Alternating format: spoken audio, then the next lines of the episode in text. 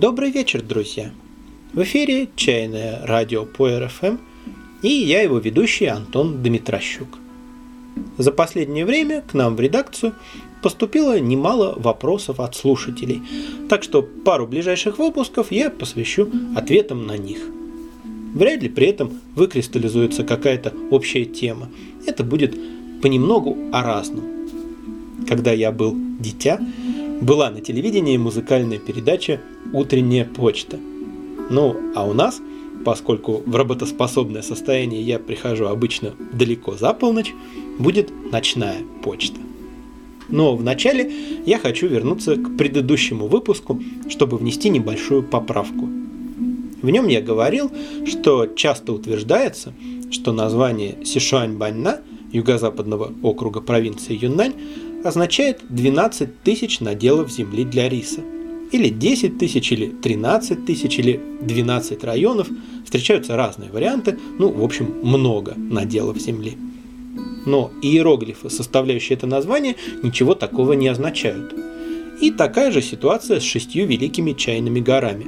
Говорят, что они названы в честь шести предметов, оставленных на них Джугеляном, но их название переводится иначе. Александр Жиряков, Беркут, автор проекта «Лаосский чай», внес в этот вопрос ясность. Название этого региона на местном наречии действительно означает 13 тысяч рисовых полей, и звучит это как Сипсон-Панна. А китайское название – это просто попытка записать чужое слово похожими по звучанию иероглифами, буквальный смысл которых, конечно, совсем другой. То же самое и с шестью горами. Свои названия они получили не на путунхуа, официальном китайском языке, на китайский лад они были транскрибированы позже и без сохранения смысла. Это обычная для Китая практика в отношении иностранных названий и имен. Поскольку букв нет, приходится подбирать созвучные иероглифы. При этом иногда возникают забавные казусы. Например, Россия китайцы произносят как «эласы». И есть такая байка, что это «эласы» можно записать такими иероглифами, что получится нечто вроде «страны голодных». И китайцы любят пошутить по этому поводу, глядя на реакцию россиян на китайское продуктовое разнообразие. Но за достоверность этой байки я вам не поручусь. В общем, если вы видите расхождение между буквальным смыслом иероглифов какого-то названия и тем значением, которое ему приписывают, не торопитесь с выводами – Китай страна многонациональная, и система письменности там одна, а языков и их диалектов много.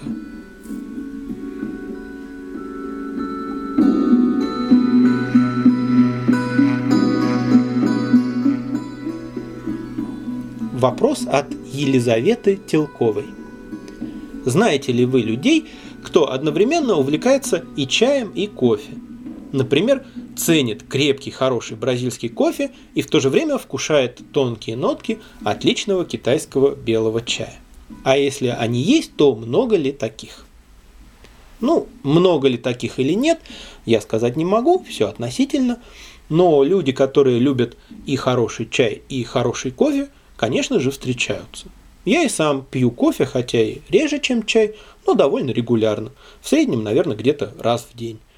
Кофе я разбираюсь намного хуже, чем в чае, и уровень моих кофейных запросов гораздо ниже, чем чайных, но все-таки растворимый кофе я пить ни за что не стану, и какой-нибудь ширпотреб типа жакея или черной карты тоже.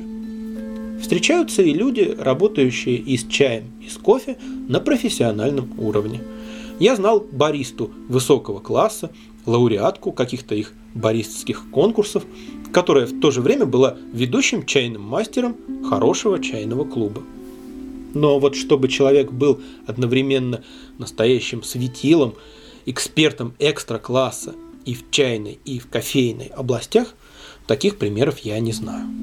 Но не потому, что между чаем и кофе существует какой-то антагонизм, а потому, что и то, и другое – это достаточно обширные массивы знаний – как теоретических, так и практических. И глубокое погружение в один из них не оставляет ресурсов для чего-то другого. Начиная с определенного уровня, профессионал может быть только узким специалистом. Человек вполне может быть любителем хорошей литературы и хорошего кино. Нелепо ставить вопрос ребром кино или книги. И можно попробовать себя и в литературном творчестве, и в режиссуре. Отчего нет? Но вряд ли можно представить себе великого писателя, являющегося еще и великим режиссером. Вообще для меня странно, когда чай пытаются противопоставлять кофе. Или, допустим, вину, или пиву. Я считаю, что по-настоящему важен выбор между качественным продуктом, сделанным с умом и с душой и способным изменить что-то в жизни и в душе, и продуктом дрянным, сделанным кое-как. Точно так же, как хорошее кино и хорошие книги спорят не друг с другом, а с плохим кино и с плохими книгами. Помню, в одной чайной группе я встретил картинку с двумя полушариями мозга, и на сером было написано «кофе», а на разноцветном и полном радужных картинок «чай». И я удивился, зачем нужна такая пропаганда? Зачем самоутверждаться за счет тех, кто любит другой напиток? Зачем заявлять о своем превосходстве над ними? Тем более, что кофеманы, насколько я вижу, никогда себе такого не позволяют. Страстно и горячо любя кофе, они говорят о его достоинствах, а не о том, чем чай хуже – то есть демонстрирует поведение настоящих патриотов. А вот некоторым любителям чая и проповедникам чайной культуры, к сожалению, свойственны элементы ксенофобии. Они концентрируются не на том, что в чае хорошего, а стараются доказать, что он лучше кофе, якобы полезнее или тоньше по своему воздействию и так далее. И это еще в лучшем случае. А бывает и так, что они прямо осуждают чужой выбор и при этом считают себя более тонко чувствующими и духовно развитыми. Такая позиция не кажется мне достойной. Тем не менее, лично я считаю, что хороший чай и хороший кофе не должны продаваться, готовиться и питься рядом друг с другом. Во-первых, просто из-за наложения запахов. Интенсивные посторонние запахи мешают понять и оценить вкус и аромат чая, и к тому же чай может их впитывать. По этой же самой причине в чайных надо быть очень осторожными с благовониями. Существуют специальные благовония, подходящие для чайных. У них такой специфический, рисковатый аромат. Они подавляют неприятные запахи, но, как ни странно, не мешают воспринимать чай. Но и ими лучше не злоупотреблять. А сладкая парфюмерная попса совершенно недопустима. Во-вторых, все-таки у чая и у кофе очень разное настроение. Они формируют разную атмосферу, у них разная логика взаимодействия с человеком, как у разных видов искусства. Может быть, во мне говорит консерватизм, но, по-моему, чай и кофе предъявляют к пространству разные несовместимые требования. В библиотеке должно быть тихо и светло, а кино лучше смотреть в темноте. И если в библиотеке будет висеть экран, на котором будут показывать фильмы, это не пойдет на пользу ни фильмам, ни книгам. Мне приятнее видеть чайные клубы, посвященные в первую очередь или исключительно чаю, а кофейни – кофе. Я люблю эксперименты и талантливую эклектику, но мне не нравится тенденция превращать все подряд в какие-то гипермаркеты или мультифункциональные развлекательные центры.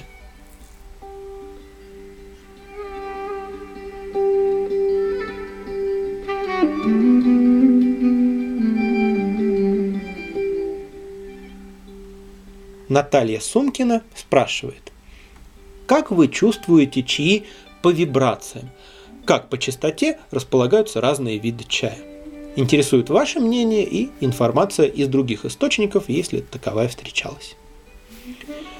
В выпуске номер 73 я действительно упомянул, что о красном чае иногда говорят как о чае с плотными вибрациями.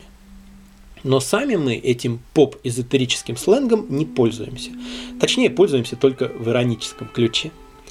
Чай и эзотерика – это отдельная большая тема. Сейчас я в нее углубляться не буду. Скажу только, что мне не близки обе крайности. И когда чай рассматривают только как вещество, отчаянно стараясь игнорировать все, что не объяснишь с радикально-материалистических позиций, и когда в элементарные, понятные явления, например, что запах одного и того же чая оказывается разным в инсянбэях разных людей, напускают густого мистического тумана. В данном случае неприятие таких терминов, как плотные или тонкие вибрации, связано не с негативным отношением к популярно-эзотерической субкультуре, а с неопределенностью самих этих терминов. Что за вибрации, что именно вибрирует, в чем заключается плотность или тонкость этих вибраций. Большинство пользующихся этим выражением даже не задумываются, а я не люблю, когда люди не думают над тем, что делают и говорят. А если задумываются, то каждый наполняет это выражение каким-то своим содержанием. И получается, что вместо того, чтобы прислушиваться к реальным ощущениям, описывать и обсуждать их, люди уходят в какие-то смутные умозрительные построения. И когда какой-либо человек говорит о вибрациях или энергиях, в каждом отдельном случае надо выяснять, что конкретно он имеет в виду. Это как учить каждый раз новый язык – Зачем нужна эта игра в Вавилон? Разве не практичнее пользоваться уже имеющимся языком, общим и понятным для всех? Разные чаи вызывают разные впечатления, и поговорить об этом интересно. Но я бы предпочел использовать слова, которые все люди понимают более-менее одинаково. А жонглировать вибрациями и тому подобным я, извините, не хочу. Ну, а что касается других источников, то в России не так уж мало чайных сообществ, подходящих к чаю с эзотерической точки зрения. И мне давно хочется взять интервью у чайного мастера, исповедующего такой подход. Думаю, этот вопрос будет в нем уместен, если такое интервью состоится.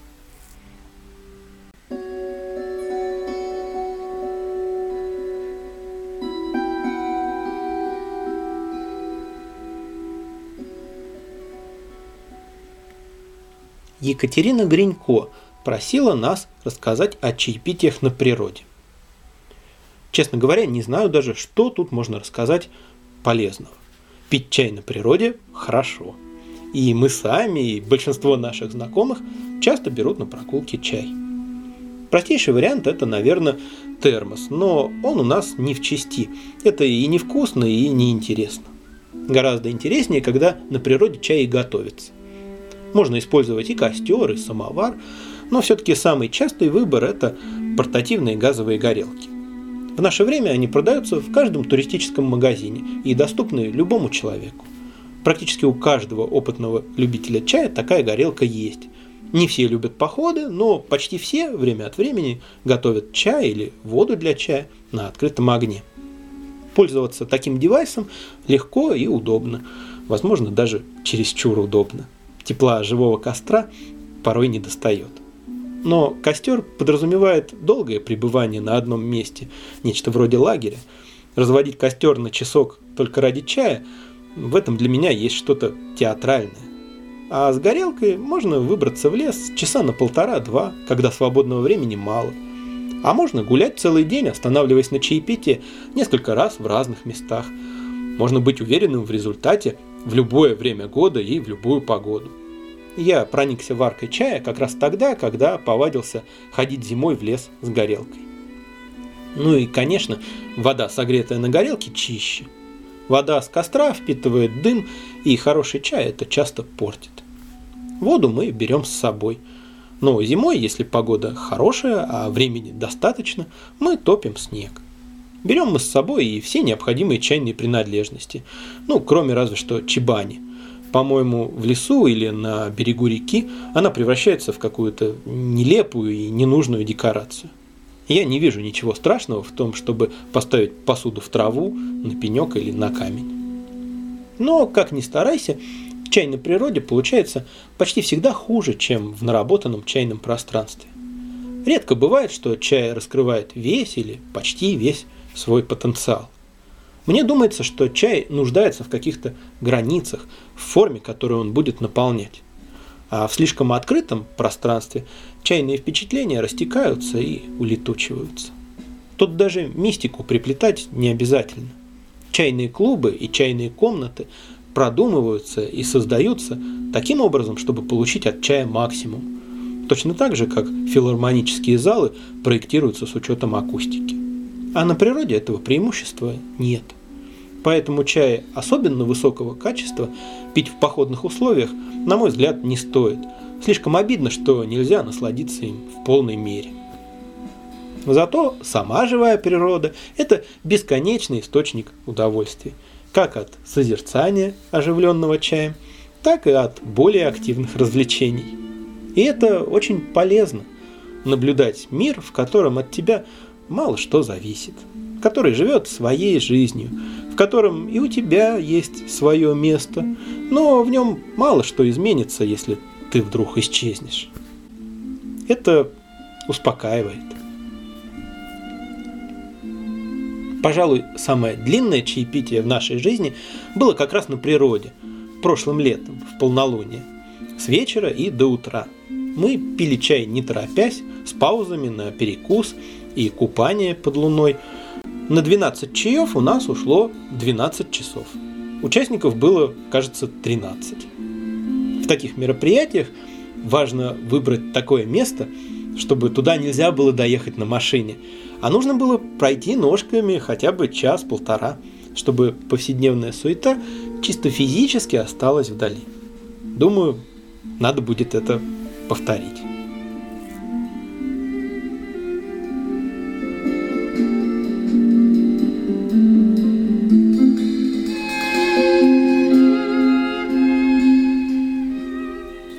Несколько раз в разных вариантах поднималась тема качественного чая в пакетиках. Периодически я слышу, что это могло бы стать дверью в мир хорошего чая для обывателей, которых якобы отпугивает сложность и непонятность чайного действия. Дескать, при современном ритме жизни для многих единственная возможность выпить чаю – это пакетик. И пусть в этих пакетиках люди получат качественный продукт. Мне такой ход мыслей не близок – я считаю, что проблема не в том, что для хорошего чая нужна специальная посуда и навыки обращения с ней, а в том, что люди элементарно не умеют и не хотят уделить чаю, да и вообще чему-либо время и внимание. Ну, в сущности, они и не обязаны. Это их жизнь, их выбор. Но и пытаться причинить им ненужное им добро я смысла не вижу. Я не верю в ритм жизни, который мешает поставить рядом с собой или компактную чебань с минимальным набором посуды, или хотя бы заварочную кружку. Если человек предпочитает чай в пакетиках только потому, что ему лень вытряхивать заварку из кружки, а именно такова мотивация большинства, то это значит, что ему наплевать, глубочайше наплевать на то, что он пьет. Он не заинтересован качественном чае, хоть в пакетиках, хоть в чем угодно. Идею приблизить хороший чай к потребителю я не считаю благом. Разве то место, где находится этот самый потребитель, которому лень мыть кружку, стоит того, чтобы приближать к нему хороший чай? Если он сам захочет сделать хоть шаг к хорошему чаю, прекрасно. Дорога открыта, и сейчас она широка как никогда. Чая завались, информация о нем завались. А если нет, ну и пусть остается там, где он есть. Никакой пакетик ему не поможет. Так же, как не поможет тренажер тому, кто не будет на нем заниматься, прикладывая реальные усилия. Потому что все по-настоящему стоящее, что чай может дать, образуется из нашего собственного внимания и уважения к нему. А пытаться получить какую-то пользу, сэкономив на внимании и уважении, это то же самое, что издавать братьев Карамазовых в форме комиксов. А то, понимаешь, молодежь книги не читает, давайте сделаем классику ближе к потребителю. Возможно, в результате получится успешный коммерческий продукт, но он уже не будет литературой. Он никому не поможет в развитии, никого не обогатит интеллектуально, эмоционально и духовно. Потому что для этого надо читать, размышлять над прочитанным, проживать прочитанное, а не получать классику в доступной форме, которую можно потребить за полчаса. Но с другой стороны, любое дело можно делать хорошо, а можно плохо. И сделать по-настоящему хороший чай в пакетиках – это своего рода вызов. сделать его хорошим настолько, насколько это возможно, это заслуживает уважения. И вот недавно один известный чайный бизнесмен выпустил линейку чая в пакетиках, взяв для этого тот же самый чай, каким он торгует, и хорошие пакетики. Пластиковые, которые не портят вкус чая, как бумажные, и достаточно широкие, чтобы чай более-менее раскрывался в них. И один из наших слушателей, Роман Ньютонов, задал в связи с этим вопрос. Скажите, в чем я заблуждаюсь? Неужели пакетирование чая способно так повысить его стоимость? Молочный улун продается по 1000 рублей за 20 пакетиков, а люди не возмущаются и не смеются, а радуются и благодарят. Это в сущности уже другая тема. Тема адекватности или неадекватности цены на чай. Недавно одна дама, модератор магазина на Алиэкспрессе, уверяла меня, что все, абсолютно все цены на китайский чай в России завышены. Правда, она так и не смогла объяснить, в сравнении с чем они завышены. В сравнении с розничными ценами на чай в Китае, с учетом расходов на доставку, нет. В сравнении с другими китайскими товарами, нет. Непонятно. И тем более непонятно, каким образом, за счет чего они могли бы быть ниже, если смотреть на экономические реалии здраво. Меня и самого возмущает, когда я вижу то, что иначе как спекуляцией не назовешь.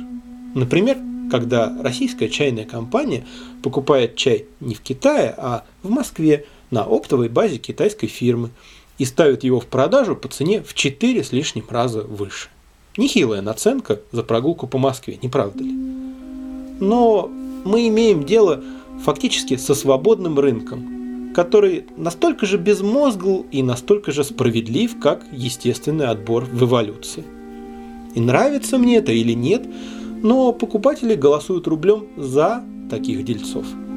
Поэтому я считаю, что оценивать, завышена цена или нет, нужно не с идеалистической меркой, а сугубо прагматической. Завышенная цена – это та, по которой чай отказываются покупать те, для кого он предназначен. Это важно. Я молочный улун не стану покупать ни за тысячу рублей, ни за 10 рублей, ни в пакетиках, ни без. Но я и не являюсь целевой аудиторией создателя суперпакетиков. А его аудитория в восторге, так что все в порядке. К наценке на пакетированный чай, кстати, там подошли очень творчески. На Тигуанинь она составила всего 47% в сравнении с такой же массой чая без пакетиков – а вот на молочный улун аж 164%. Любопытно, конечно, почему так, но я побаиваюсь пытаться постичь логику некоторых людей. Это может быть опасно для психического здоровья. А в целом, то, что появился не такой плохой чай в пакетиках, как обычно, это хороший прецедент. Мне нравится, когда людям становится сложнее судить по внешним признакам когда одинаковые на вид вещи на поверку оказываются разными, когда приходится пробовать и вникать. Мне, например, встречался 40-летний гуансийский красный чай в пакетиках. Дороже доллара за пакетик. Ну, вряд ли, конечно, это что-то хорошее. Просто антиквариат. На этом все на сегодня от чая. Погода за окном приличествует скорее суровой Скандинавии, чем центральному Черноземью. И сегодня в студии самой домашней чайной «Сова и панда» звучит новый альбом норвежской певицы и мастера игры на кантеле Синники Лангеланд. Это сказочное слияние доброго северного фолка с современным джазом.